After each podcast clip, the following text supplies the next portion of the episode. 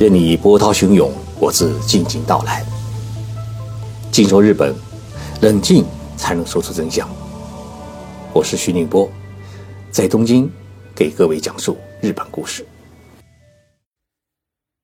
各位听众朋友好，有人啊问过我一个问题，说徐先生啊，你为何会选择在日本生活二十多年？我是这样回答的：我说我到过不少国家。发现啊，各国都有各国的优势和特点。源自中国的日本文化比较适合我这种文科生，同时呢，日本的精致比较适合我自己的这种小资的情调。加上日本的四季分明、景色各异，人与人之间的关系啊疏而不熟，生活呢没啥竞争，心态呢比较平和。慢慢的。我就把它当成了自己的生活地，当成了自己的第二故乡。那么日本有什么缺点和特点呢？我是这样分析的：第一呢，日本是一个岛国，与我们中国广袤土地的这种大陆国家相比啊，地理环境决定他们做事的格局与战略的考量是一定比较小的。同时呢，他特别重视。海洋的安全。第二呢，因为常年受台风和地震的袭击，日本的国民啊很讲究和睦互助、抱团取暖，危机意识和预警意识要比其他国家的人强。第三呢，日本历史上没有人想过我杀了天皇，我来当天皇，所以这个国家它缺乏造反思想。喜欢按部就班、上下有序地做事情，这样呢就形成了整个社会特有的一种保守性和它的秩序性。第四呢，美国总统当选以后啊，他无论干得好还是坏，宪法规定就可以让他安安稳稳的干四年。但是日本首相不一样，他没有规定的任期，当选第二天。就有人开始挖墙脚，能否干得长，完全取决于自己的造化。所以啊，这就决定了他比较着重于眼前的利益，并期望呢尽快拿出业绩。他的行为一定存在着短视性和急功近利。第五呢，日本自古以人为最高的道德修养，所以整个社会啊，它讲究相互谦让。很少发现有人在大街上时大骂吵架，但是这种隐忍的背后啊，会产生两个极端：要么发愤图强，要么自寻短见。而发愤图强呢，往往会成为日本社会发展的主流。悄悄的努力，做的比别人更好，考虑的比别人更仔细，最终呢，出人头地，获得大家的肯定和掌声。日本社会的这种国民性啊，即使进入了人工智能社会，也无法轻易改变，因为它具有极大的遗传性。昨天一位网友啊给我写了长长的留言，讲述自己在日本工作生活的苦恼。这位网友啊很优秀，他今年二十九岁，在中国的一所名校里面毕业以后呢，来到日本读硕士研究生，然后在日本的一家公司里面就职。开始不适应，又换了一家公司，又不适应。如今呢是第三家公司，还是觉得暗无天日。我问他原因，他说啊，主要是三点：第一，日本人做事死板，明明可以用更灵活的方法，还是不愿意改变；第二呢，日本公司过于讲究轮次排辈，自己感觉到出头无日；第三。融入不到日本的圈子里面去。我跟这位网友说：“我说很理解你的苦恼，因为这是一代中国留日年轻人的苦恼。我说啊，我得做一期节目帮你分析才行。为什么我们年轻的留学生当中会有这些留日的苦恼呢？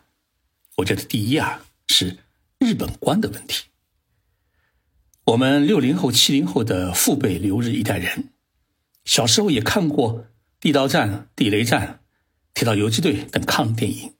但是那个时候的日本鬼子不是傻帽，就是一群无能的败兵。电影当中啊，更没有特别血腥的残暴的场面，所以我们的日本观众没有那么多的仇恨。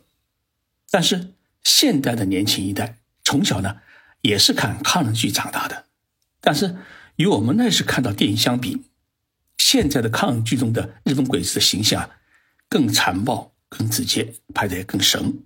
所以，年轻一代的日本官与父辈们他们是不一样的。第二呢，我们在九十年代出国到日本留学时啊，上海浦东还是一片青蛙稻田，所以我们看到的日本什么都先进。但是现在的年轻一代到日本留学，浦东已经建成了世界最大的高楼群，在许多的 IT 应用领域里面啊。中国跑的比日本还要快，还要远，所以他们是带着一种自豪感来到日本，看到的日本啊是先进的少，落后的多。第三呢，日本社会几十年不变，甚至五十年前的银座跟五十年后的银座啊都没啥变化，但是中国城市地图是三年一小变，五年一大变。日本人还认为二十年是一代人，但是我们中国人认为。差五年就有代沟。中国社会的发展变化实在太快，每时每刻都充满着新思维、新模式、新技术和新市场。因此呢，习惯于在快节奏音符上跳跃的中国年轻人，一下子到了温水慢吞的日本，不仅不习惯，而且有一种很强的危机感。因为他同学已经创办了公司，准备上市，他的初恋。已经当上了公司的总监或者 CEO，而他呢，还在日本的公司里面当一名普通的员工，甚至连当科长的资格都还没有。再这样下去，自己都没有脸回国参加同学会。第四呢，自己想在日本创业，但是呢，发现困难不少。毕竟是在异国他乡，拍个抖音啊，发现没有赚到一分钱；搞个直播，发现还有人瞎起哄。把中国发财的那一套搬到日本来，发现是到处碰壁。要不是日本法律不允许，要不是日本人不接受，自己呢很难融入到日本社会当中。上述四个原因决定了年轻一代的中国留日学生啊，一定比他们的父辈有更多的烦恼和不安。所以，我对这位网友最想说的一句话是：人有所得，也必有所失。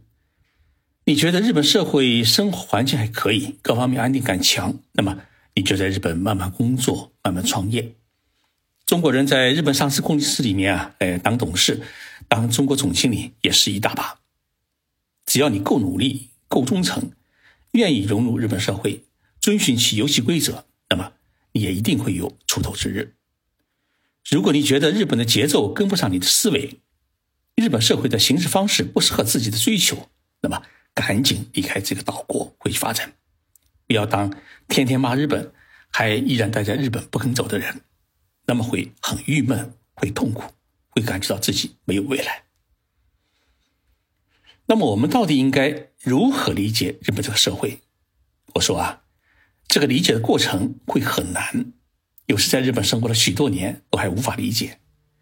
就机会而言，中国绝对比日本多，因为。中国还在努力攀登中，日本已经从山顶往下走。但是我们也必须认识到一点：日本人不是一群笨蛋，他们努力维护传统、维护社会的行事规则，一定有其道理。当你看到一部宪法想修改一次，七十年都没有成功，日本这个国家的许许多多就不是我们想的那么简单。日本这个社会啊，没有强权，这是我们必须理解的一点。另外呢，就是一个角度问题。如果我们用现代中国人的思维来看待日本社会，一定会有许多的不可理解，甚至会感到不可思议。但是，如果你用日本人的思维去观察他们，你就会发现有许多的合理性。因为一个社会的发展节奏、自我调节能力以及保守与革新的平衡感，都是交融在一起，诸多因素的。综合作用才能保持一个社会最大的合理性和它的公正性。经历过泡沫经济的高速发展与虚幻繁荣的日本人，过去三十年依然无法从疲惫当中走出来，所以啊，他们更多的是渴望过一种平和安定的生活，不再渴望激荡的岁月。从心态上来说，日本已经老了，他不再年轻。他们也终于知道了人活着到底该要些什么。如果我们用二十几岁血气方刚的心去看待年过半百的日本，会发现他们许多的城府与格格不入。但是有一天，当我们自己也步入中年的时候，或许会理解日本所追求的小富平和的生活其实也不错。入乡随俗啊，才能如鱼得水。